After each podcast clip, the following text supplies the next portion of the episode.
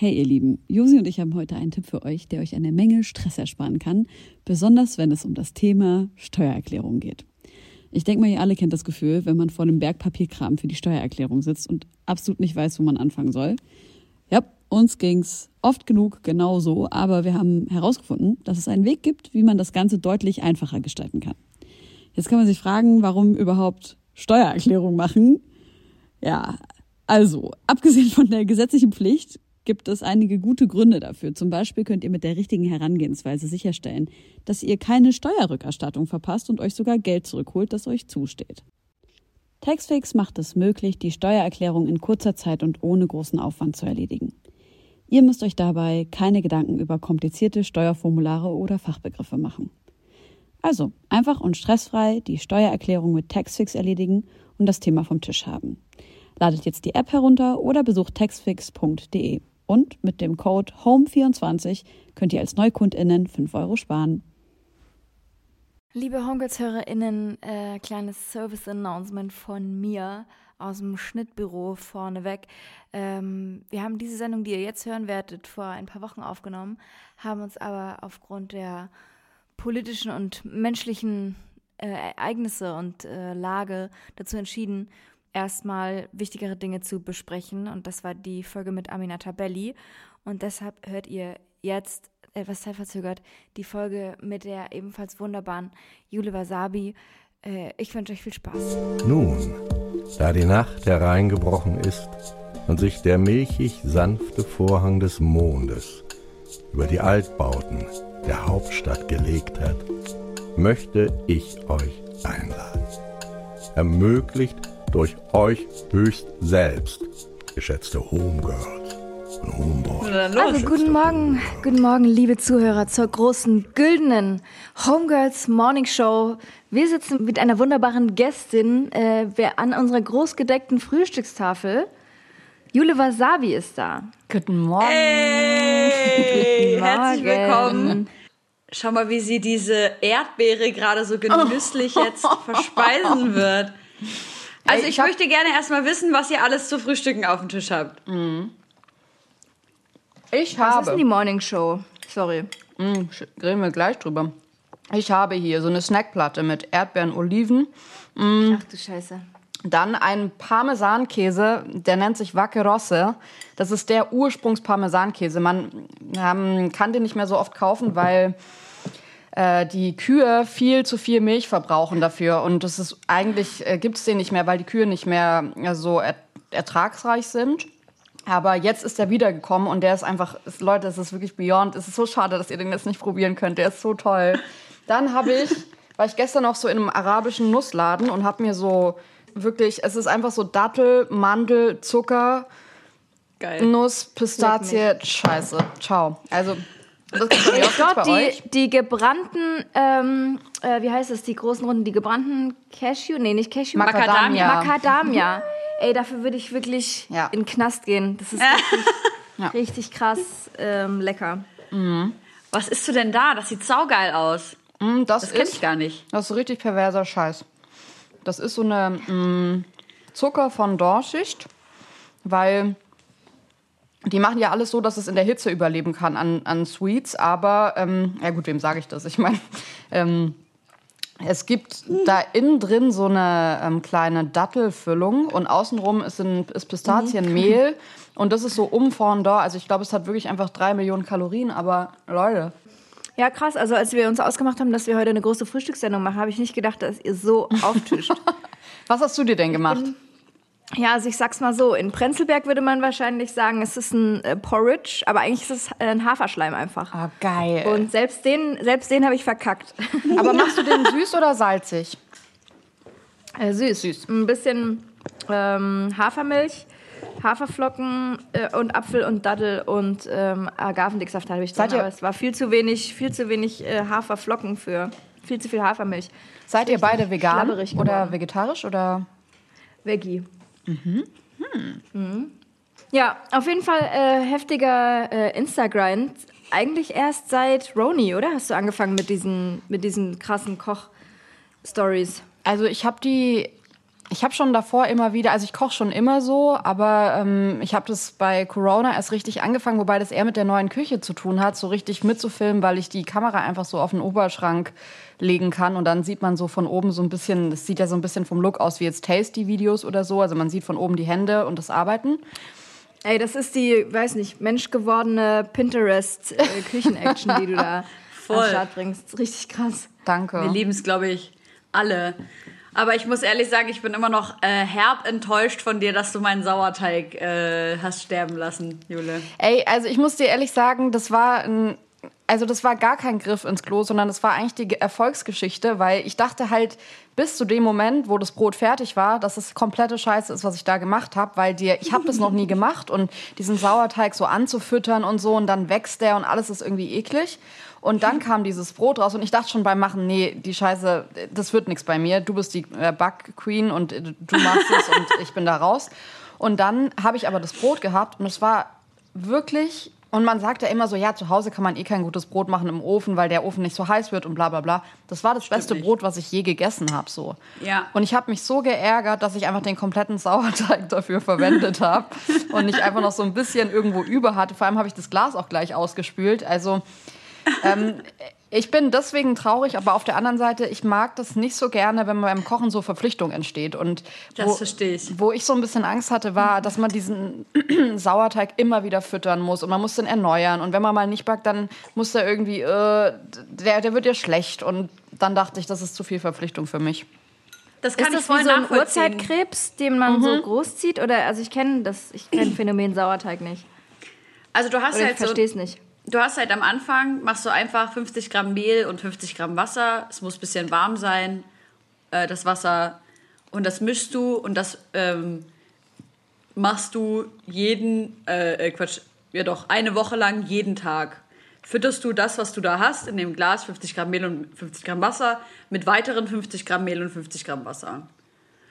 Und beziehungsweise du kannst auch mit 25 dann immer weiter füttern, damit du nicht so viel hast. Und dann merkst du nach einer Woche, der fängt richtig an, so Blasen zu schlagen. Und der wird so, der wird so muffig.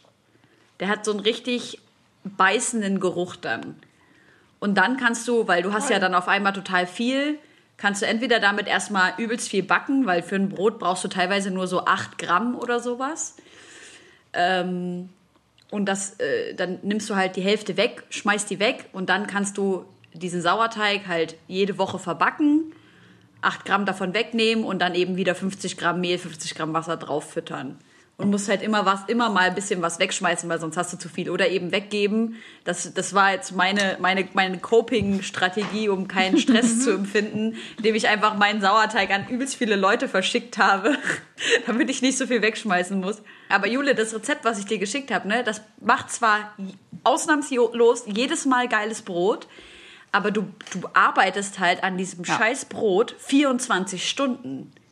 Ja, Und eigentlich sogar halt- länger, weil du ja den Teig auch so mit dem Anfüttern und so, das, du dann auch mit dem Heizung auf Stufe 3 und dann da und Voll. dann muss der runter und so. Also äh, das ist auf jeden Fall Action und vor allem bei mir im Haushalt esse nur ich Brot. Ich liebe Brot und ich kann auch mal easy so ein halbes Brot einfach essen mit Butter. Gar kein Ja. Thema. Aber dann war es das halt auch. Und dann dachte ich mir so, boah, das ist echt viel Action für dafür. Also es gibt so manche Produkte, wo ich mir denke, die gibt es richtig. Also hier in Berlin gibt es so nice Bäckereien, die wirklich noch Ja. so selbst backen. Und manchmal gibt es so Dinge wie, ich habe das ja neulich mal probiert mit äh, Berlinern oder Pfannkuchen oder wie Oh man es ja, auch immer Alter. nennt. Ey, einfach so ein Projekt, wo du dir am Ende denkst, nee, die schmecken halt, das sind halt drei Zutaten, die da reinkommen. Das schmeckt halt schon geil vom Bäcker einfach, wenn die das ordentlich Ja. frittieren können und so. Und es war so viel Arbeit und es hat am Ende schon geil geschmeckt, aber es war so viel Arbeit. Ich, ich dachte, am Ende haben dir die Berliner gar nicht mal so gut geschmeckt. Ich liebe, wie das der voll der Hardcore-Hausfrauen-Talk geworden ist gerade. Treffen sich drei Rap-Journalistinnen. Ja, also ähm, mir haben die Berliner gut geschmeckt, aber ich habe denen trotzdem nur zwei von zehn Punkten gegeben, weil das einfach so ein Abfuck war, dass, die, dass ich dann so böse war, dass ich auch einfach zwei weggeschmissen habe. Und ähm, mein Freund wollte die gern probieren und meinte, wieso hast du die weggeschmissen? Ich meinte, ich bin so sauer auf die Berliner, ich kann denen nicht die Chance geben, dass die jetzt gegessen werden. Ich bin richtig sauer. Das ist ja so witzig. Wenn, wenn ich was mache, will ich am allerliebsten, dass ich gar nichts davon esse, weil damit ich das ganze Lob von allen anderen bekomme. Wie machst du das gerade äh, mit Falk beim Podcast? Nehmt ihr auch, ihr nehmt wahrscheinlich die ganze Zeit eh getrennt voneinander auf? Ja. Also dadurch, Oder dass hat sich ich da jetzt irgendwas verändert? Ja, ich war ja, ähm, also ich habe hab das ja während dem Studium angefangen und da war es schon so, dass ich in Berlin war und Falk in äh, Hamburg.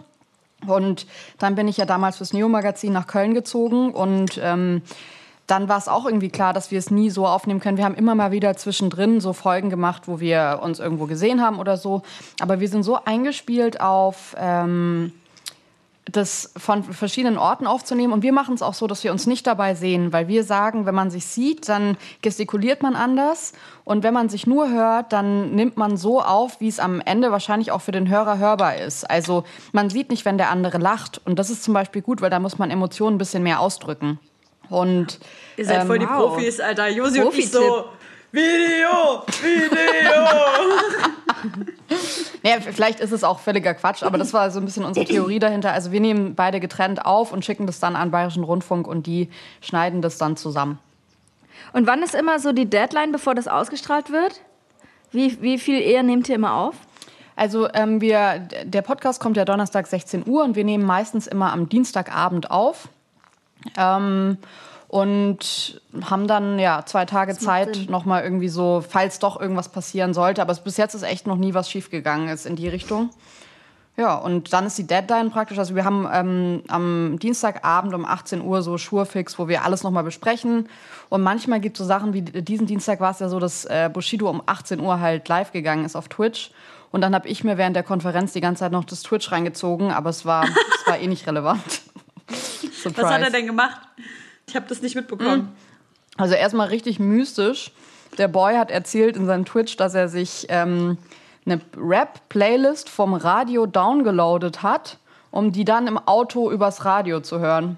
Da dachte ich mir auch so, wow, es ist 2020, wie geil kann man Medien eigentlich nutzen? Also wahrscheinlich, ähm, ich meine, das ganze Ding, das Twitch-Ding war ja äh, über Amazon und ich denke fast, dass er einfach eine Spotify-Playlist offline ge genutzt hat und halt nicht Spotify sagen wollte. Aber er hat es so Aha. mystisch erklärt, dass ich mir dachte, vielleicht ist er auch schon so ein Silver-Surfer, der das gar nicht hinkriegt und so.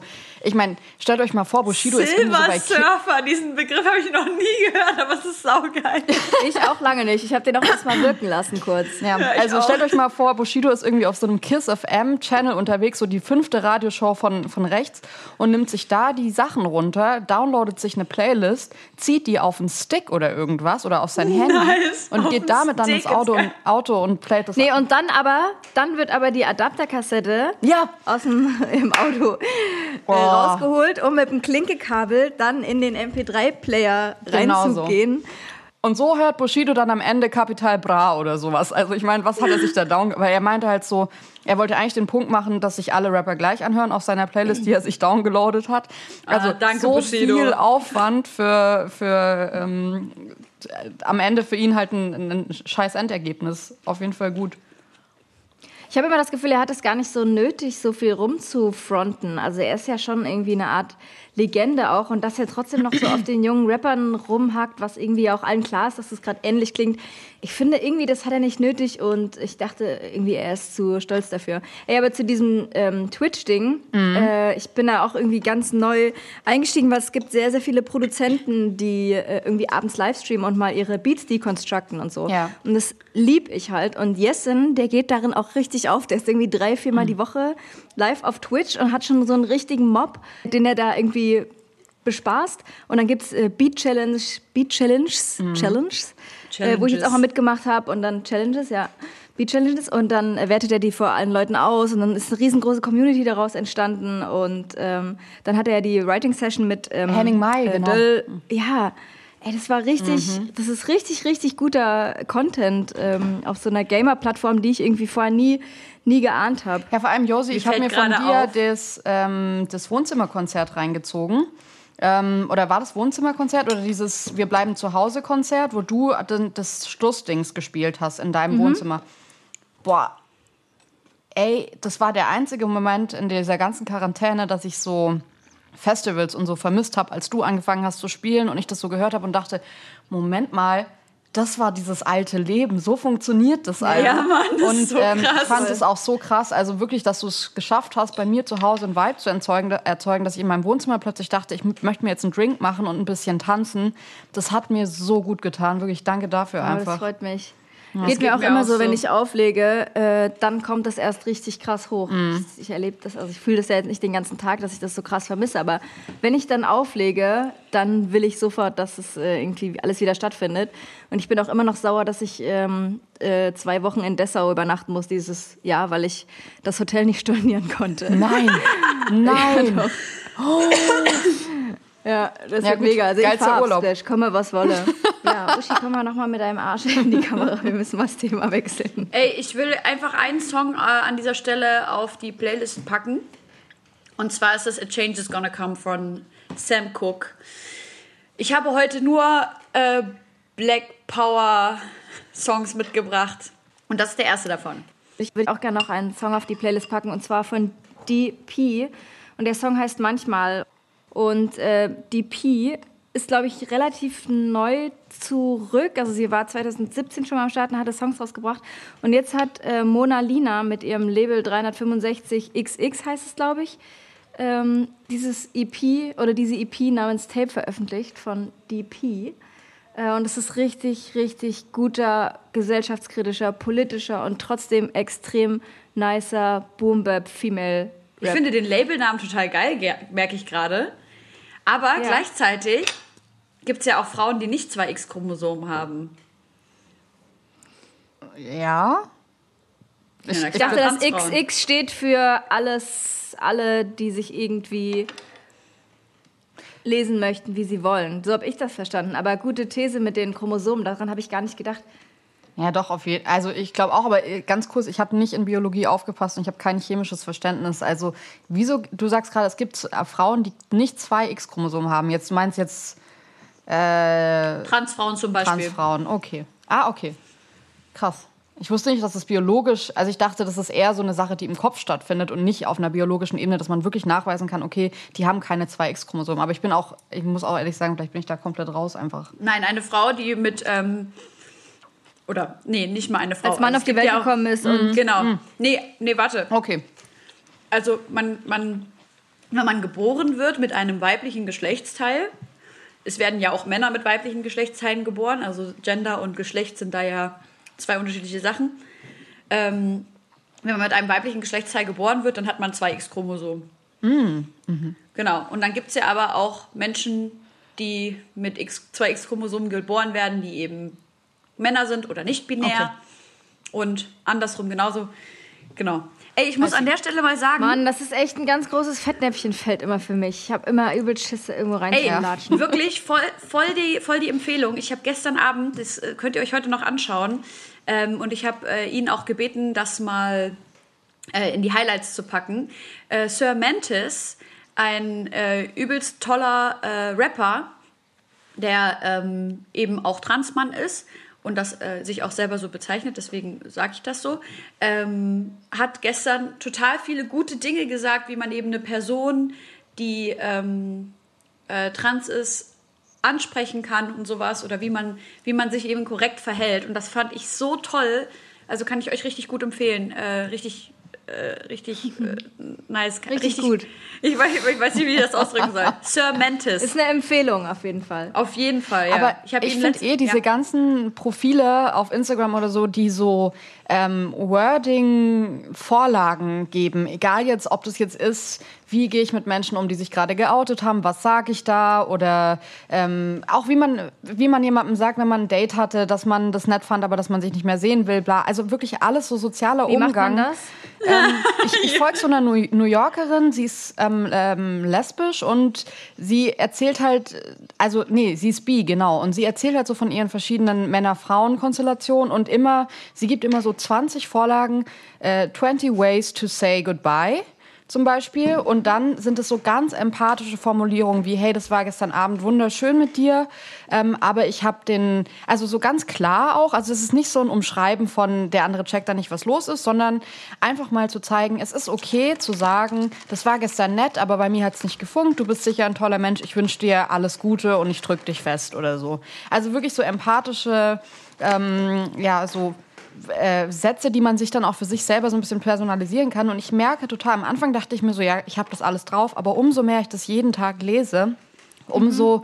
empathischer werde ich in der Wortwahl, weil ich eher ein Mensch bin, der jetzt, sag ich mal, schnell, schneller redet, als ich meistens denke. Und dann kommt immer irgendwas bei raus, wo ich mir am Ende denke, ah, fuck, so habe ich es gar nicht gemeint. Und mhm. ähm, wenn dann, wenn man dann sowas liest und das immer wieder liest, es ist ja mit dem Gehirn einfach nice, wenn Wiederholung stattfindet und man das jeden Tag sich einfach reinziehen kann dann kommt man am Ende raus und denkt sich so, boah, ich weiß, also nicht, dass ich jetzt denke, ich habe da einen perfekten Umgang damit, damit, aber wenn sich jetzt ein Freund outen würde, dann wüsste ich irgendwie zumindest von Personen, die sich geoutet haben und dann eben geschrieben haben, ich mir, hätte mir gewünscht, dass die Leute dieses oder jenes sagen. Auf jeden, ich liebe das. Ja. Das ist so hilfreich. Ich fand mhm. das auch so geil gestern. Zum Beispiel ähm, hat äh, Sir Mantis dann gesagt, so ja, ähm, jemand hat gefragt, wie kann ich nach dem Pronomen fragen? Mhm. Also für unsere Zuhörer jetzt oder ZuhörerInnen, ähm, Pronomen sind halt sie, äh, ihr, ihr, bla bla bla, er, Dings und so weiter. Geil, gut erklärt. Richtig, eins plus im Deutschunterricht, Alter. ähm, und er hat dann eben gesagt, ähm, wenn er jetzt auf eine andere Person zugeht und die Person nach ihrem Pronomen fragen will, dann geht er halt hin und sagt, äh, hey, oder ich würde jetzt hingehen und sagen, hey, mein Name ist Helene, meine Pronomen sind sie und ihr. Ähm, und ähm, ähm, findest du es wichtig, deine Pronomen mit mir zu teilen? Möchtest du, dass ich deine Pronomen kenne? Und das fand ich so geil, weil vorher habe ich auch einfach einfach nur gefragt, so, ähm, welche Pronomen darf ich für dich benutzen, ohne zu fragen, ob die Person überhaupt ähm, das mit mir teilen möchte, weil es mhm. gibt ja auch Leute, die halt einfach nichts dazu sagen wollen. Und vor allem bin ich immer davon ausgegangen, ja klar, die Leute wissen ja von mir, dass meine Pronomen sie und ihr sind und äh, weil so. Und das ist halt so ein Othering, weißt du, nur weil jemand vielleicht visuell ähm, einem das Gefühl gibt, vielleicht sind die Pronomen nicht das, was ich jetzt als erstes vermuten würde. Ähm, und dass die Person dann darauf anzusprechen, ist halt auch wieder so eine Form von Othering. Und mhm. zu sagen, ey, du bist irgendwie anders. Aber gleich zu sagen, hey, meine Pronomen sind so und so. Ich fand das voll nice. Das hat mir richtig, Mega. Hat mir richtig gut getan, ja. Ja, nice. Mhm. Leute, wird im Frühstücksfernsehen gefrühstückt? Äh, ich glaube, die haben so, doch schon. Mhm. Ist so pseudomäßig haben die schon noch so einen kleinen Obstteller, da wird mal eine kleine Weintraube gesnackt und dann wird am Ende gesagt, jetzt haben wir richtig reingehauen hier beide zusammen. Ey. Ey, aber Jule, du hast noch keinen Song auf unsere Playlist ich kann nicht mehr gepackt sagen. Ich mhm. bin übelst getriggert von diesem gepackt Wort. Bitte trinkt, trinkt jedes Mal ein, wenn ich gepackt sage. Was hast du draufgeworfen? Also, ähm, draufgetan. Weil ich jetzt euch ein bisschen folge, das war ist jetzt einfach Zufall. Ich wusste nicht, dass ihr in diese Richtung geht. Wir haben auch vorher keine Themen besprochen, deswegen äh, ist es jetzt ein gute Laune-Track. Ich finde, er könnte noch ein bisschen, ich will jetzt nicht sagen, ich, ich finde nicht, dass ein Künstler unbedingt politisch sein muss. Aber er könnte ein bisschen äh, weniger sexistisch sein, auf jeden Fall. Aber ich packe jetzt mal Simba mit Angels Sippen drauf. Ähm, weil diese ganze Crew um Simba und Paschanim in Berlin, die versprühen für mich so einen Vibe, der eigentlich super angenehm ist. Also ich meine, ich weiß nicht, ob ihr, ich hab, hätte auch noch Airwaves von Paschanim. Ähm, habt ihr das Video dazu gesehen? Ja, Mann. Von, von äh, Paschanim. Airwaves? Ja, genau. Ja. Und ich fand das so cool, endlich mal wieder eine Crew zu sehen, in der Frauen nicht so äh, rumstehen, wo du die so, äh, bei Young Horn habe ich das immer, dass ich mir denke, die Frauen sind Accessoires für den. Die passen alle so vom Bild rein, die, die sagen nicht viel, die sehen ganz nett aus. Und bei Airwaves hatte ich bei Paschanim das Gefühl, dass da einfach Girls dabei sind und die sind einfach eine Crew. Und das sind halt Männer und mhm. Frauen und die stehen zusammen, die jonglieren ein bisschen mit Bällen und äh, reden vielleicht auch über Marken, aber es wird auch über den kaputten iPhone-Display gesprochen. Und ähm, das hat so eine Leichtigkeit. sie reden über Marken, aber sie reden auch über das iPhone. ja, auf, über den kaputten Display. Ähm, ist es wirklich der Display? Ja, das Display? Cool. Ja, nee, ich dachte, du, du betonst das jetzt extra so, weil du klüger bist als wir. Oh Gott. D- äh, ich habe mir da der, das, das Laptop genommen. Ich habe das manchmal bei das Moment, dass ich das so sage. Dabei kann man das eh nicht immer verwenden. Aber ich denke mir immer so, oh mein Gott, ich sag was Schlaues, dabei verwende ich es immer falsch. Heißt es das Moment? Ja, es heißt in gewissen, aber man darf es halt sich nicht merken, es es heißt nicht allgemein das Moment, sondern nur in bestimmten Situationen heißt es das Moment. Und Ist ähm, es, wenn man sagen könnte, das Momentum? Ja, ich glaube ja, aber es gibt auch da noch Ausnahmen, weil ich benutze es immer so und dann schreiben mir immer so Germanistikstudenten und sagen so, Jule, nein, das ist einfach falsch. Sag einfach, also man darf immer der Moment sagen. Deswegen Okay. macht Sinn, wenn man es nicht verstanden hat, der Moment zu sagen. Und ich sag, denke aber dann so Academic Jewels, ich nehme mal das Moment und dann sagen immer Leute nicht. Ich finde auch geil, dass du sagst, es macht Sinn. um, um zu Leute, okay, ciao einfach. Ich nehme eine Gurke in den Mund. Ah, das habe ich, das hab ich mir ehrlicherweise, das ist so ein Spleen, den hat, den hat mir äh, vis-à-vis aufgeballert, Mm. dass sie mir erzählt hat, dass sie das hasst, wenn jemand sagt, das macht Sinn. Das hat Leute, Sinn. seitdem. Nee, es ergibt Sinn. Ergibt- äh, und es hat ergibt- Sinn. Also, Ja, genau, beides. genau. Und, und Visavi hat halt zu mir gesagt, sie wird wahnsinnig, wenn jemand sagt, es macht Sinn. Mm. Und mich hat das vorher überhaupt nicht gestört. Ich wusste, es ist falsch, aber es hat mich einfach nicht gejuckt. Und seit sie mir das erzählt hat, bin ich so Na. gefangen. Visavi hat sich auch gestern das Viva Con Aqua Logo von ihrer Schwester, die noch nicht so lange tätowiert, aufs Bein ich tätowieren lassen und war, war dabei äh, live. Und was ich Wow. auch krass fand, ich bin, wenn ich jetzt immer durch ähm, Kreuzberg laufe, gibt's Werbung oder beziehungsweise ähm, so digitale Anzeigetafeln, wo ähm, Visavi und Aminata Belli zu sehen sind für den Weißen Ring und sich dagegen häusliche Gewalt stark machen.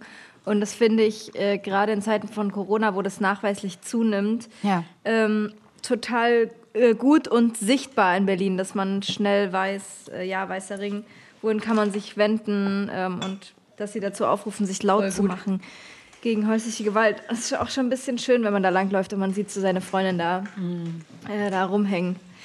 Ja. Ey, aber genau, dieses Video von äh, Paschanim, da waren wir gerade Ja. und das Display. Ähm, ich finde es auch ein sehr guter Song. Ich finde, der hat auch so ein bisschen, ist schon ein kleiner Anwärter auf so einen Sommerhit. Ja. Und bei Angels Sippen, ich habe den gestern wieder in einem Livestream gespielt und ich merke dann immer, wenn, wenn irgendwie so Lines kommen, an denen ich mich so stoße, dass ich mich dann aber trotzdem so ein bisschen unwohl fühle. Das nimmt halt in letzter Zeit zu. Das ist, ähm, passiert aber auch manchmal, wenn ich SSIO spiele oder so, obwohl es jetzt da keine expliziten Sachen gibt, die mich irgendwie angreifen. Ähm, Darf ich dazu so ganz kurz sagen, dass SSEO Ja. mal zu mir mitten in einem Interview gesagt hat, dass ich eine dumme Schlampe bin? Ah, chillig. Also, ich boykottiere SSEO voll. Also der. Gut, dann ist er ja auch gekickt. Aber was ich, genau, was ich daran aber so wichtig finde, und das finde ich gerade bei einem jungen Simba oder Paschanim, die sind ja beide irgendwie Anfang 20 erst. Ähm, und ich Ja. weiß, was ich für eine gequirlte Scheiße Anfang 20 gesprochen habe. Und Auf jeden Fall. Ähm, Oh Gott. Deswegen denke Also ich du, immer, aber es, ich. ist, es ist nice out zu callen. Und es ist nice Gott, zu was sagen. eine Scheiße. Es ist nice zu sagen, ey, stopp mal, erklär dich mal hier. Und dieser Ja. Track von Simba ist nice, aber mir geht's auch so bei diesen Lines, ähm, wenn alles nur so, Frauen müssen verfügbar sein und sie will zu mir doch heute nein, bla bla bla. Äh, Ja. Junge, lass das einfach weg, weil du bist ein nicer Künstler und das brauchst du einfach nicht. Und ähm, ich glaube, das so ein bisschen zu konfrontieren damit ist nicer und trotzdem die Leute zu spielen, statt die so zu canceln. Und dann ähm, entdeckt er mit Anfang 20 schon, dass er ausgegrenzt wird, weil er dumme Scheiße labert, anstatt einfach zu sagen, okay, wir müssen das als Gesellschaft bei jungen Menschen aushalten, die können ja noch lernen, hoffen wir einfach, dass Simba das lernt. Ja. Ja. Ey, ich möchte Airwaves auch noch auf die Playlist packen, Mhm. jetzt, wo wir schon drüber gesprochen haben, weil richtig guter Song. Habt ihr den neuen äh, Hafti-Song gehört? Morgenstern? Ah, nee, Ja. habe ich noch nicht gehört. Wann kam der? Ja, jetzt Gerade. die Nacht erst.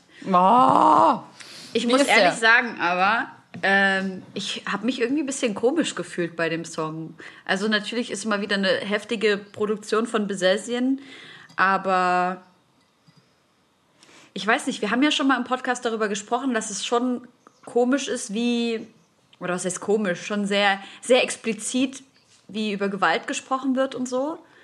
Und ähm, ich finde, in dem Song ist es, es ist schon noch mal eine andere Form von Extrem irgendwie. Ich weiß nicht, ob das vielleicht dadurch unterstützt wird, dass der Beat auch so gewaltvoll klingt. Aber Gibt es da spezielle Lines? Weil ich habe es tatsächlich nur so durchgehört und mir ist jetzt nicht aufgefallen.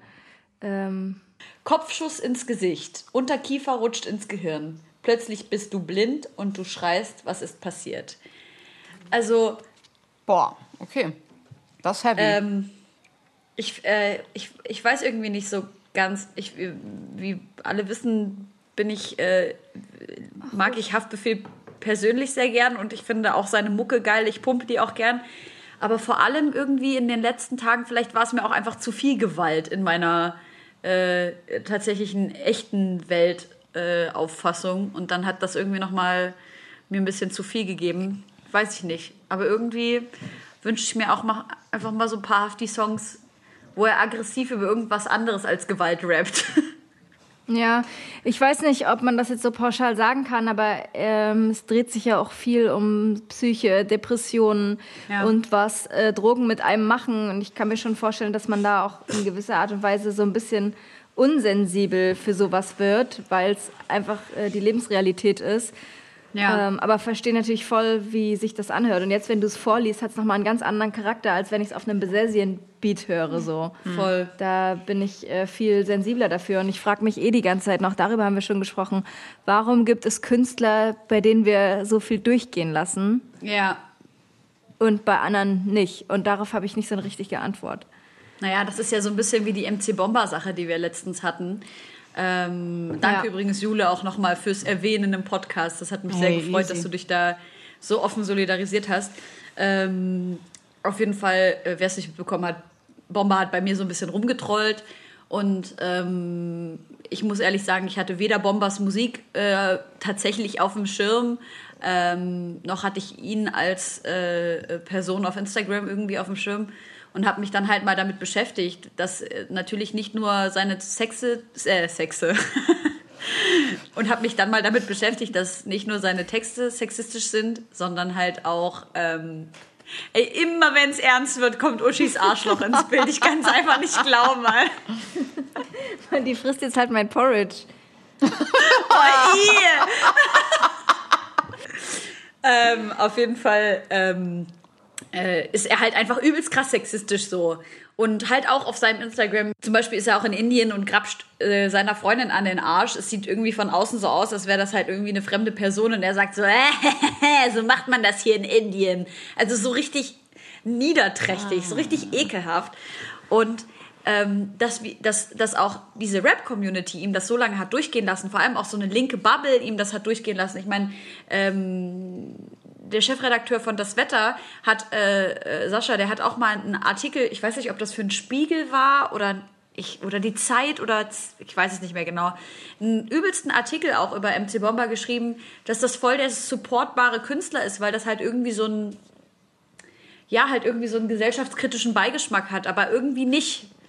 Also wir dürfen halt bei Künstlern, die halt irgendwie weiß sind und äh, vermeintlich behütet, behütet aufgewachsen sind und ähm, aus so einem Akademiker-Umfeld äh, kommen, nicht davon ausgehen, dass das keine Sexist, SexistInnen sind. Ähm, Ich glaube, bei ihm ist das auch schlimmer geworden. Ihm sind dann irgendwann die guten Themen ausgegangen und dann ging es irgendwie bergab und mit den Drogen bergauf. Ähm, und auf jeden Fall äh, hat das, glaube ich, jetzt nochmal ein bisschen die Leute wachgerüttelt, was, was da auch passiert ist in deiner Kommentarspalte und dass sich viele Leute dazu geäußert haben.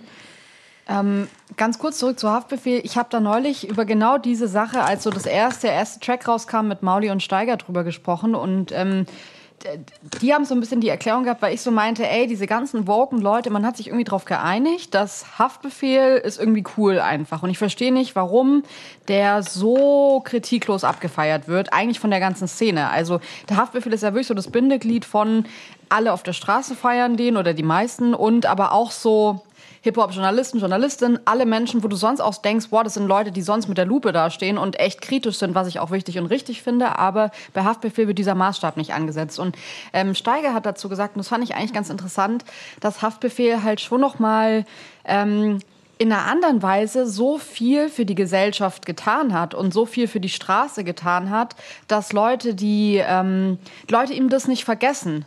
Und äh, mhm. das bedeutet nicht, dass man ihm alles verzeiht, aber man vergisst ihm auch nicht, was er, was er so alles schon getan hat. Und das fand ich eigentlich eine ganz, also ich habe damit so ein bisschen meinen Frieden machen können, weil ich mir dachte, okay, das ist einfach so das Haftbefehl und das, das betrifft mich nicht so sehr, weil ich nicht irgendwie Migrationshintergrund habe. Aber für Leute, die Migrationshintergrund haben, für die ist der einfach die Galionsfigur mit, ey, der hat einen Teil von uns einfach mit hochgezogen, groß gemacht und hat da was etabliert. Stimmt.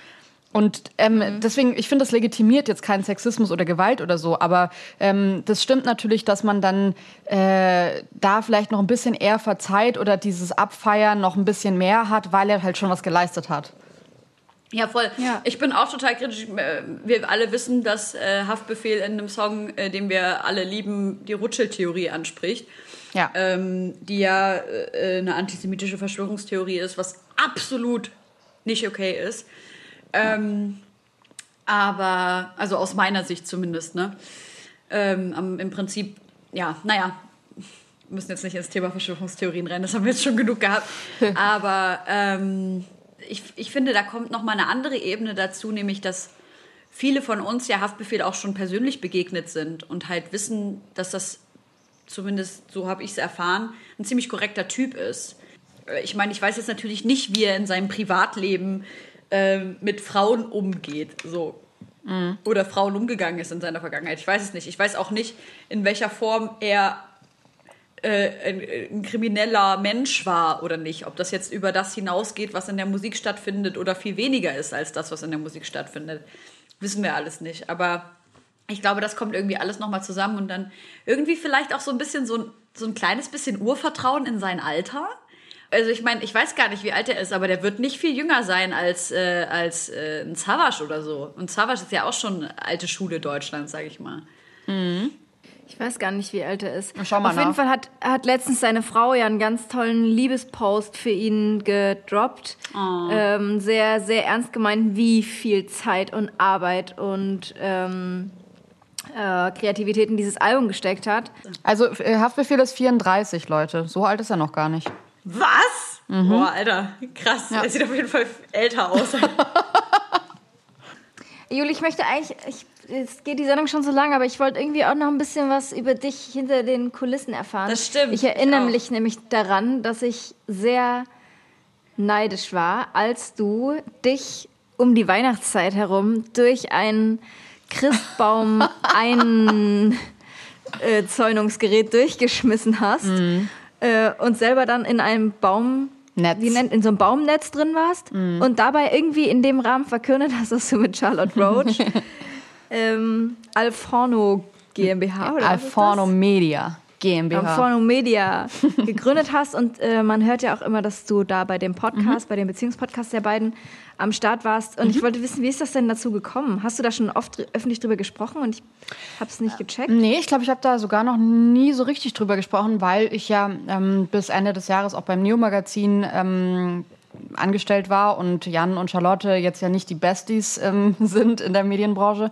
Und ähm, deswegen ging das, es war, war, so ein flüssiger Übergang, aber es war klar, das Neo-Magazin hört auf und mir war immer klar, ich war in, Berlin, äh, in Köln nicht so super glücklich. Ich mag Köln einfach nicht so als Stadt oder habe mich da nicht so wohl gefühlt. Darf ich mal fragen, du hast ja als Künstlerbetreuerin gearbeitet, oder? Mm, ich, ich war ja einmal mit Tretti da beim Neo Magazin, aber da warst du noch nicht da. Nee, das war davor, da genau. Beim zweiten Mal war ich, also als Trettmann jetzt ähm, im Dings da war, da war ich da. Habe hab ich ihn ah, auch ganz lange gesehen. Ich nicht da. Ah, okay. Ja, der war im Dezember nochmal da. Zu Stolpersteine hat er doch da live nochmal. Ah, okay. Nee, da war, ja. Gut. Naja, also ähm, ich mache da, genau, ich habe da die ähm, ein bisschen so rechtlichen Sachen gemacht, also Bildrechte und so einen ganzen Shit, weil ich ja auch mal irgendwann in meinem Leben noch Jura studiert habe. Und ähm, dann habe ich aber vor allem die Gäste da gemacht, also die Talkgäste, den Gästetalk geschrieben, ausgesucht, wer passen könnte, die Leute betreut vor Ort und ja, also hauptsächlich halt Recherche. War eigentlich ein sehr, sehr geiler Job, weil man den ganzen Tag Bücher lesen und Filme gucken konnte und so, weil man sich ja so über die Gäste informieren musste. Und ich habe dann Jan praktisch so Fragen geschrieben, was könnte interessant sein an den Leuten, was könnte er für Fragen stellen und so. Mm. Genau, und dann war da aber irgendwann klar, das ist jetzt vorbei. Und ähm, ich habe das so ein bisschen als Anlass genommen, zu sagen, okay, ich möchte nicht irgendwie eine Zeit in Köln überbrücken, bis was Neues kommt vom Neo-Magazin, sondern ich möchte direkt wieder nach Berlin. Und ähm, ja, hatte hier eigentlich zwei andere Jobs, die ich machen wollte. Und dann kam aber Charlotte auf mich zu und ich war schon eh davor mit ihr befreundet. Aber wir haben immer so ein bisschen, glaube ich, beide gedacht, man müsste mal was ändern und es gibt so wenig, also diese Medienwelt ist ja schon sehr in den Entscheidungspositionen sehr männerdominiert. Das sind immer dann so diese äh, Zahlen, dass man sagt, ja, wir haben 50 Prozent Frauenquote, ja, aber ihr habt halt 50 Prozent Frauen, die am Empfang sitzen, eure äh, Rechnungen schreiben und halt nicht entscheiden, wie die Inhalte sind. Und dann haben wir gesagt, wir wollen eigentlich äh, weiblichere Inhalte. Wir wollen, und damit meine ich nicht diese rosa Six-Welt oder so oder Shopping Queen-Welt, sondern wirklich einfach Themen, die emotionaler sind. Und das ist gar kein weibliches Attribut, aber das gibt's nicht, weil oft Männer dazu neigen, solche Themen nicht reinzunehmen. Und dann haben wir gesagt, okay, wieso nicht selbst was starten? Und ähm, dann habe ich die, ähm, also hab, ich, war die Produzentin von Pardiologie, genau dem Podcast. Und ähm, dann haben wir angefangen, einfach so unser Unternehmen aufzubauen. Es ist ein Höllenstress, eine GmbH zu gründen. Und es gibt in Deutschland Vier Prozent der Gründungen sind rein weiblich. Also daran sieht man schon, okay, es sind immer Männer irgendwie involviert. Und wir haben gedacht, nee, wir machen das alles ohne. Ähm, haben uns wirklich eine Steuerberaterin gesucht, äh, Produzentinnen gesucht und ähm, habt ihr auch eine Notarin, die euch vier Stunden lang euren Vertrag vorgelesen hat? Da mussten wir einen Notar nehmen. Das war echt schade. Wir haben äh, sehr lange gesucht, aber wir brauchten einen, der auch so ein bisschen auf uns eingeht. Wir ja, haben ja. auch einen weiblichen GmbH-Vertrag gemacht und so und haben da alles geändert, weil das ist in Deutschland ähm, auch zum Beispiel männlich einfach, dass da Geschäftsführer steht, die Geschäftsführer bla bla bla. Ähm, und ja. haben dann den Notar einfach noch mal einen Tag länger gebucht und dass der diesen kompletten Vertrag umschreibt und überall Weiblichkeitsform draus macht, weil es bei uns ja rein weiblich ist. Naja, das war dann irgendwann jetzt durch und jetzt sind wir gerade an neuen Projekten dran und es ist total spannend und ähm, es zeigt sich total in der Arbeit, wenn wir mit Unternehmen sprechen, wenn wir so in die Konzeption gehen, dass es total richtig ist, ähm, diese Richtung einzuschlagen und ähm, darauf zu gehen, weil die Leute das schon sehen wollen. Und das merke ich jetzt so bei der Konzeption von neuen Projekten, dass es einfach cooler ist, also es fühlt sich für mich cooler an, mit Frauen zusammenzuarbeiten und alle so gegenseitig hochzuziehen und durchzulassen. Und das, was du vorhin meintest mit, was kann man tun, um vielleicht als privilegierte Person andere Menschen, so das, was du, diese äh, Vorstellungsgesprächssituation, die du genannt hast, mit dem, dass man dann fragt, wie viele Leute habt ihr denn noch eingestellt, die nicht so aussehen wie ich und so. Ja. Und das machen wir so ein bisschen mit Frauen, dass wir halt eigentlich haben wir so ein bisschen die Pressemitteilung, die es ja sonst immer gegen Frauen gab, nämlich dieses, ja, es gab einfach sehr viele qualifizierte Frauen, aber es gab leider in der Qualifikation dann doch, haben wir uns dann doch für einen Mann entschieden, weil es in der Qualifikation niemand gab und so rum machen wir es eigentlich mit Frauen, dass wir sagen, wir würden sehr gern Männer einstellen, aber wenn Frauen qualifizierter sind, können wir halt leider nichts machen. Dann können wir ja nur Frauen einstellen. nice. Großartig. Cool. Und wann, wann wird man was äh, Neues sehen von euch? Gibt es mm. da schon ja, relativ bald. Ich kann leider noch nicht mehr dazu sagen, aber es, es ja. ist gerade in der Mache und relativ in den Endzügen. Cool. Ich hasse, ich wenn jemand Gurke isst übrigens. Ja. Das ist mein Pet Peeve. Das macht mich wahnsinnig. Oh, scheiße. Ich finde, Gurke geht voll, aber Karotte ist halt die Hölle. Ich finde das gleich, gleich, gleiche, gleiche Stufe. ich habe eine die Karotte direkt beide. wieder in ihren Pott wirft. Ich habe eine Frage an euch beide. Würdet ihr lieber, also erstmal äh, herzlichen Glückwunsch zur Gründung, Jule. Ich weiß, das ist Danke. ein riesengroßer Schritt. Ich finde es übelst geil, dass du das machst. Ähm, würdet ihr lieber damit leben, dass all eure Gedanken zu jedem Zeitpunkt über eurem Kopf in Schriftform stehen und ihr das nicht verdecken könnt? Für alle Oder lesbar?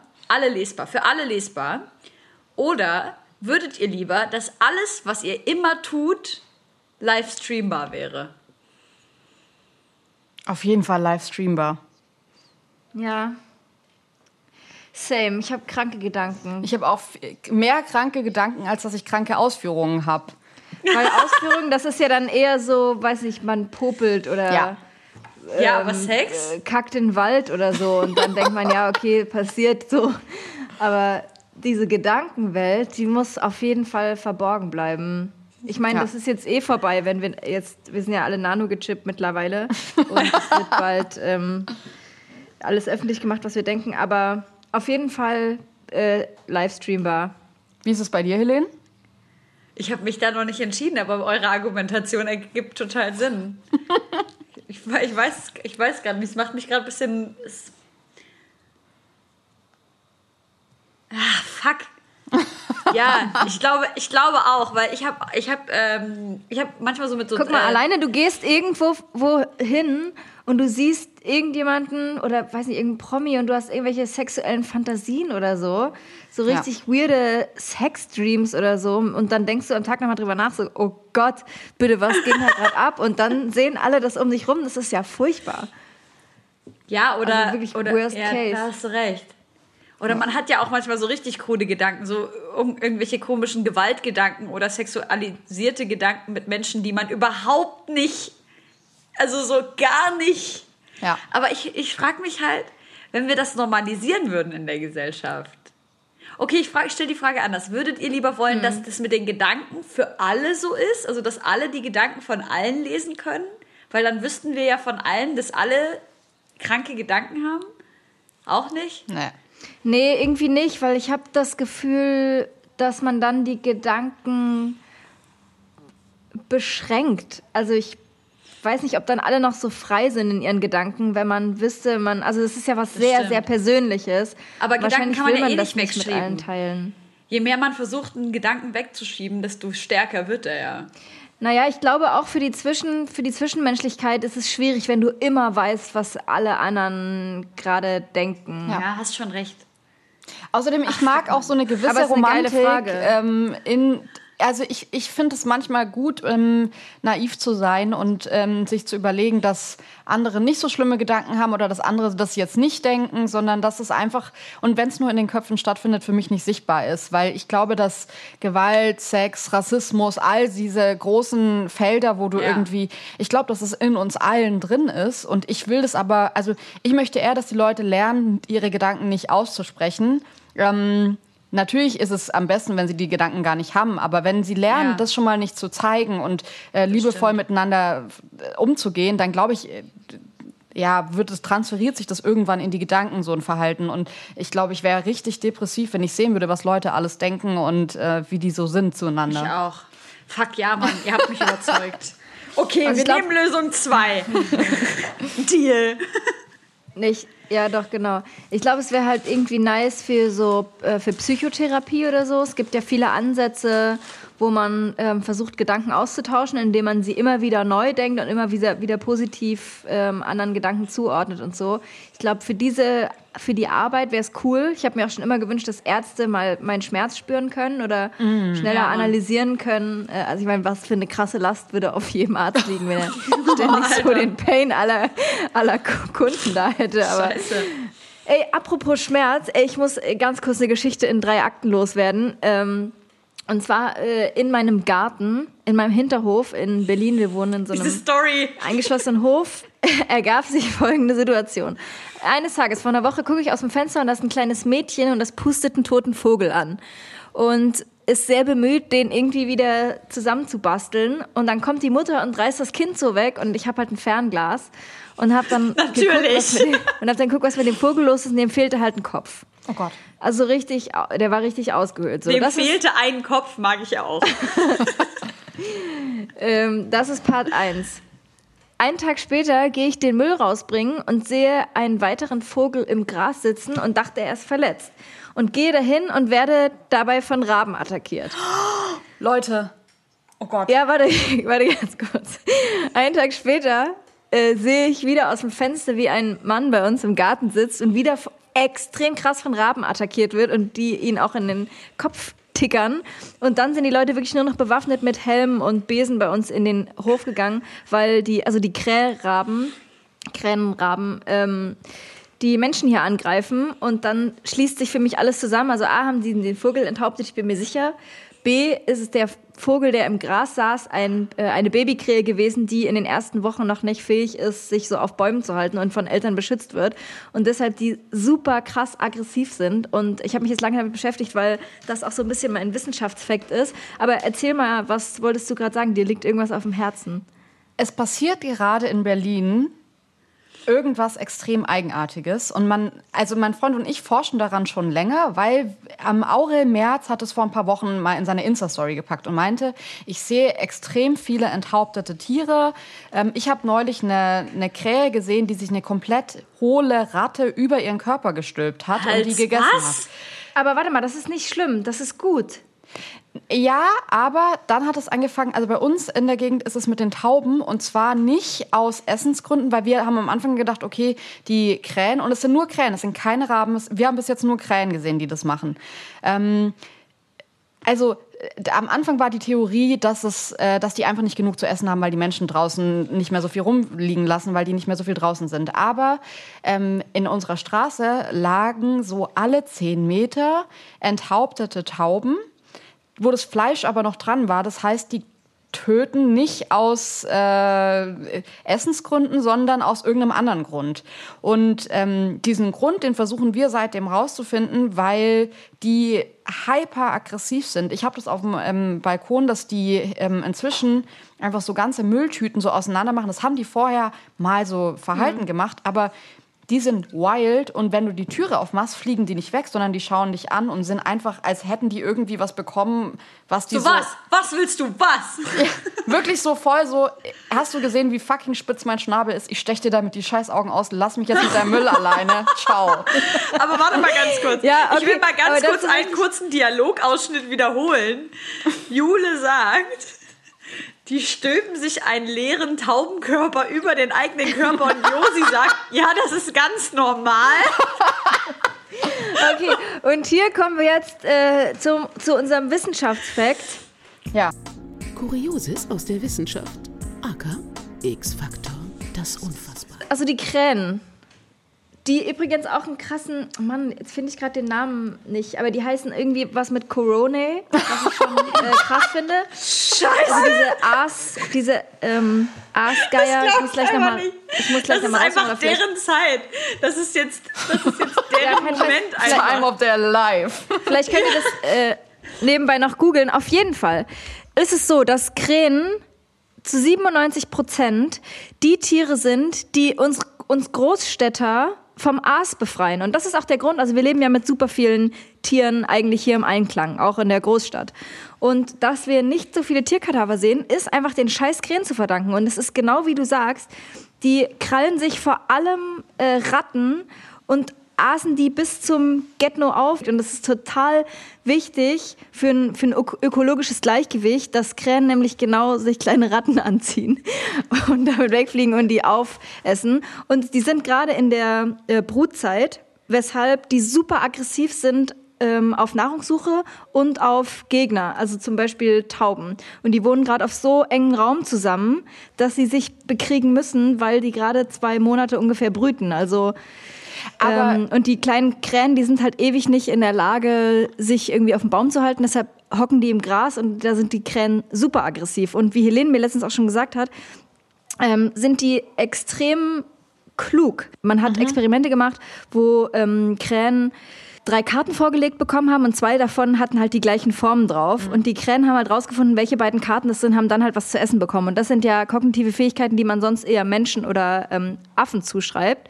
Und zum Beispiel können Krähen auch, wenn sie irgendwas trinken wollen und der Wasserstand ist zu niedrig, werfen die da Sachen rein, damit sich der Wasserstand erhöht oder legen Nüsse auf die Straße oder so. Ja, das ist so ein Ähm, Werkzeug, äh, so ein Werkzeug benutzen und sich machen Skill, den so tatsächlich sogar Affen auch teilweise gar nicht haben. Also die sind uns kognitiv am Voll. nächsten. Deshalb, die machen aus deinem Müll so einen Transformer und zerst- zerstören euren, euren Garten. Ich war wirklich, ich bin ja der übelst größte Dr. Doolittle Ja. ever, ever. Aber als sie mich zum dritten Mal richtig attackiert haben und ich drei Tage den Müll nicht rausgebracht habe, weil ich Todesangst hatte, weil die sich auf mich gestürzt haben, musste ich dafür auch eine Lösung finden. Aber was sich jetzt für mich noch nicht erklärt ist, ähm, dass ich das vorher nie gesehen habe und also dass ich was bei uns auf der Straße passiert ist, ist nicht nur Tauben ohne Kopf, sondern Tauben ohne Herz.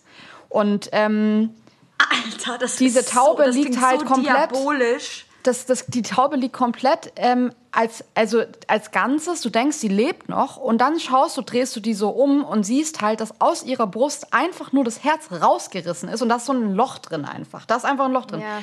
Und das erklärt sich für mich nun, also vielleicht ist es mir die letzten Jahre nicht so aufgefallen oder die machen das jetzt freier, weil nicht mehr so viele Menschen unterwegs sind. I don't know, aber ich finde, dieses Jahr ist es richtig krass, aber vielleicht ist es auch einfach nur, dass die sich dieses Jahr einfach besser vermehren. Also du hast ja gerade eigentlich die ganze Universalerklärung für dieses ganz komplett eigenartige Verhalten in alle Richtungen gebracht. Danke einfach. Ja. Ich Sorry, kann das äh, einfach nicht also- glauben, mit dem Herz rausreißen.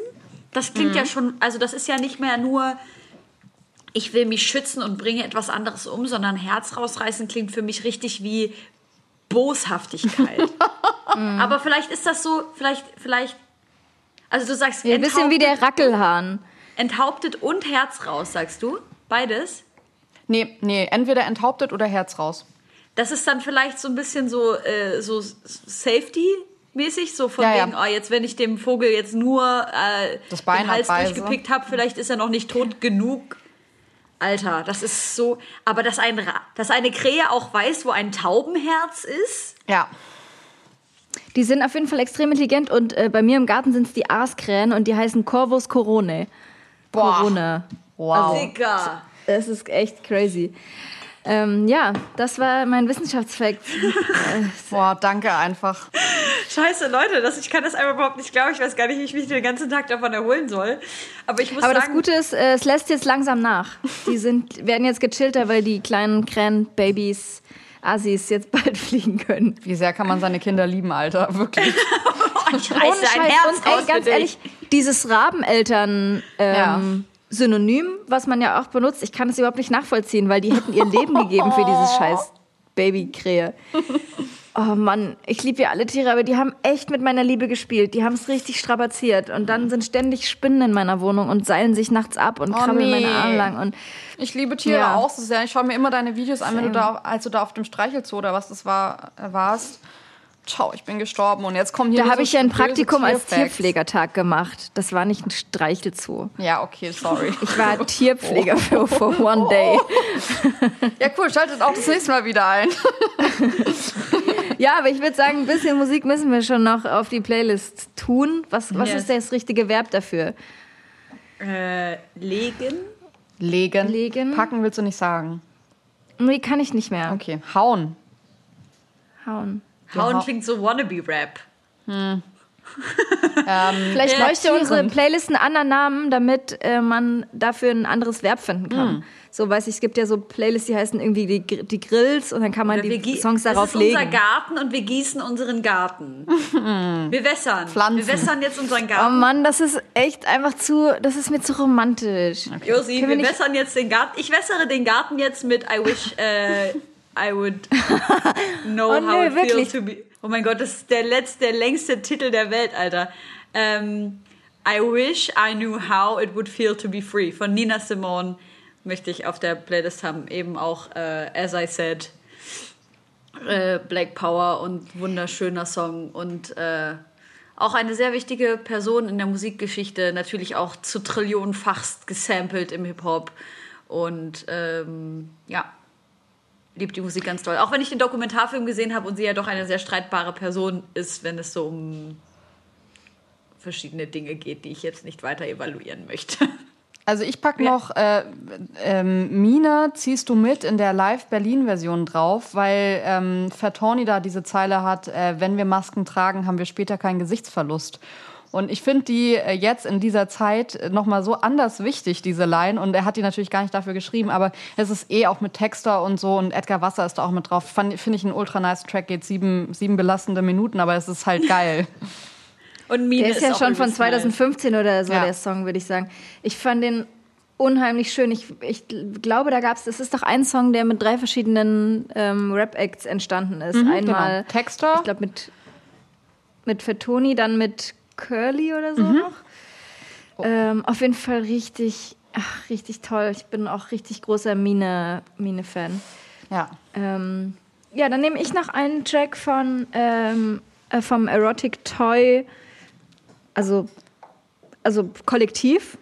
ich wollte jetzt nicht sagen Sampler, aber ich finde es so schön und das ist für mich auch so Hip-Hop, wenn sich so Sampler ergeben aus Kollektiven, wo, weiß ich, dann fünf, sechs Leute auf einem Track sind, so richtige Posse-Tracks.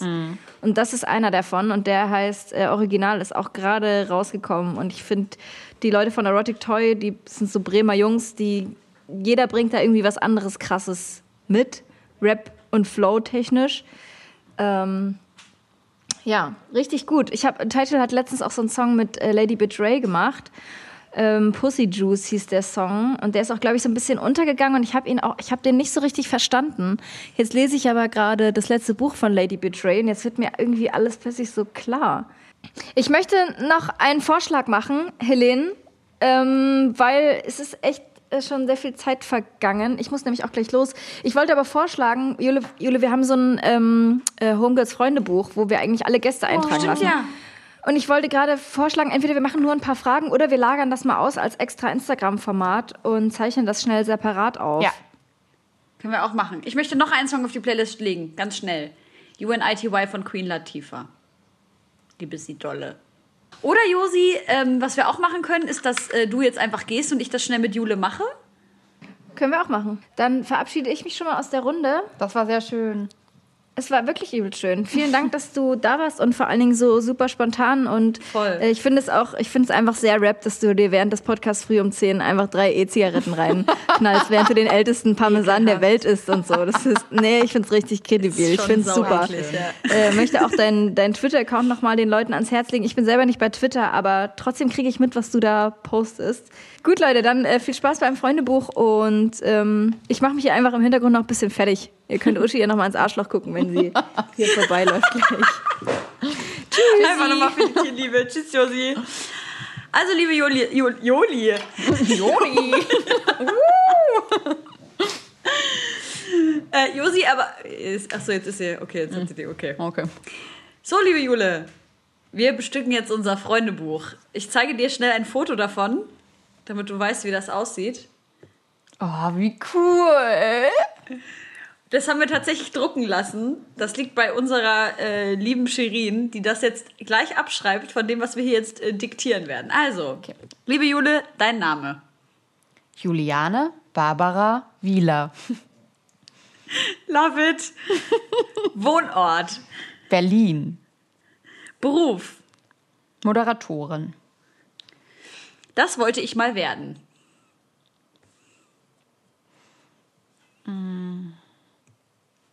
Gerichtsmedizinerin wollte ich sehr lange werden. Uh, nice. Und bei Beruf, du bist ja auch Produzentin und du bist ja so viele mehr Dinge. Aber es ist immer so, ich finde es immer so komisch, wenn man so 30 Jobbezeichnungen hat. Wobei wir haben das halt alle. Aber es ist so komisch, Ja, dann immer. Podcasterin, Moderatorin, Redakteurin, Produzentin. Aber Produzentin ist so das Top-Notch-Ding, deswegen das muss auf jeden Fall Okay. mit drauf. Okay. ähm, das würde ich meinem 15-jährigen Ich heute sagen. Es kommt eine Zeit, wo dich deine Hormone nicht so sehr übermannen wollen und es dir besser geht. Wie übermannen finde ich auch geil in dem Hormonkontext. Ja. mein, mein tollstes Erlebnis. Boah, ist das eine schwere Frage, ey. Es muss auch nicht das Allertollste sein. Eines der tollsten kannst du machen. Erster, erster Schnee. Da war ich vier. Erster Schnee, als der Schnee runterkam und die ganze Straße und ich plötzlich gemerkt habe, dass die Welt leise sein kann und leise klingen kann. Der erste Schnee war das tollste Erlebnis. Daran erinnerst du dich? Das ist Ja, oder mit richtig schön. fünf oder so, vielleicht auch. Also Krass. Das ist ja so schön, Alter. Deine Lieblingsrapperin oder dein Lieblingsrapper? so KK. Nice. Das würde ich gerne können. Rechnen. Dann musst du hier dein Lieblingstier zeichnen. Das musst du bitte nachholen und fotografieren und schicken. Okay. Was ist, was ist denn dein Lieblingstier? Giraffe. War es schon immer. Geil. Mein größter Wunsch. In der Welt zu leben, in der Menschen sich gegenseitig respektieren und lieben. Amen. Das war's auch schon. Jule, mir fällt gerade auf, haben wir uns eigentlich schon mal im echten Leben gesehen? Nee. Oder? Ich finde das so krass gerade, dass ich das jetzt gerade erst merke, weil durch Instagram so eine absurde Nähe suggeriert wird. Ja. Ja, das stimmt. Das Ich- ist wild. Oder warte mal. Also mir, mir kommt es gerade so vor, als hätten wir uns schon 20 Mal gesehen. Aber Ja. wenn ich dich jetzt so Nee. ansehe und mir denke, wie sieht die denn in echt aus, nicht durch den Bildschirm, dann, kann- dann habe ich keinen. Boah, Du hast einfach brustabwärts, fällt dir einfach Ja. nichts mehr ein. Und ich, mir ist es gerade aufgefallen, weil im Freundebuch steht ja normalerweise auch immer, wie groß man ist. Mhm. Und ich dachte, ich will dich eigentlich gerade fragen, wie groß du bist. Dann dachte ich, nee, nee, ist eigentlich übergriffig. Und dann dachte ich mir, ich weiß überhaupt nicht, wie groß du bist. Also ich, kann- ich stelle mir dich zum Beispiel vor als total großen Menschen. Also ich habe das Gefühl, du Mhm. bist so 1,80 groß oder irgendwie so. Oh, das ist schön. Das ist ja auch ein mentales Ding dann. Und nee, ich bin 1,72. Also nicht Und, klein, äh, das aber ist schon, das ist schon, das ist schon groß. Das ist schon voll groß. wie groß bist Was du denkst du, denn? wie groß ich bin? Ja, auch so wie ich. Also so 1 1,72, 1,74, Das irgendwie finde ich sowas. so funny, ne? Viele Leute denken, dass ich groß bin. Ich bin halt 1,58. Was? Oh, du bist ja ganz klein. Und Josi ist auch so groß. Hä, Josi ist, ist auch 1,58. Ja. Bei Josi habe ich das gedacht, aber bei dir dachte ich irgendwie, du bist, du bist so richtig groß, dachte ich bei dir. Also was ist richtig groß? Jetzt nicht so 1,80, aber so Ja, ja. Ja. Ist krass, oder? Vielleicht, weil ich mich immer so äh, propagandistisch von unten fotografieren lasse, damit ich groß wirke. Nee, du siehst halt auch super schlank und drahtig aus und dann denkt man irgendwie so, wow, krass, das ist so eine Erscheinung, das ist so eine große Frau und dann, ja, I don't know. Wow. Das ist so, das ist so, also ich äh, hatte schon mehrere Situationen, die mir sehr unangenehm waren, wo ich Menschen aus dem Internet im Real Life begegnet bin und die waren so, oh mein Gott, bist du klein? Und ich war so, halt dein scheiß Maul. Habe ich, hab ich eher in die Breite, dass Leute sagen, oh krass, ich dachte, du bist dünner oder oh krass, ich dachte, du bist Was? viel dicker. Wie übergriffig. Ich finde es nicht so schlimm, also mir macht das nicht so viel aus, aber also ich finde es eher lustig, aber ähm, es ist trotzdem so. Ich finde Hä? generell, das Kommentieren von Körpern sollte, wenn man nicht so übelst close ist und man weiß, dass es Ja. okay ist für den anderen, äh, einfach ausgelassen werden. Ja. Ey, jetzt Ey. ist Juli schon raus. Wir machen hier einfach weiter, als wäre nichts passiert. Jule, tausend Dank, dass du dabei warst. Hey, es war gerne. so ultra schön. Ich würde echt, also ich, ich habe gerade so richtig das Bedürfnis, dass wir das dauernd machen. So Ja. gemeinsam frühstücken und sprechen. Ich Ja. lieb's total. Das war schön. Ähm, vielen Dank auf jeden Fall für deine Zeit. Es war sehr schön. Danke ich äh, freue mich auch äh, total darüber zu sehen, wie es bei dir jetzt vorangeht und Ja. wie du ähm, einfach als erfolgreiche Unternehmerin ähm, erfolgreich sein wirst. Ey, danke. Danke. Ich freue mich wirklich, wenn wir uns mal in echt, in Wirklichkeit sehen. ja, auf jeden Fall.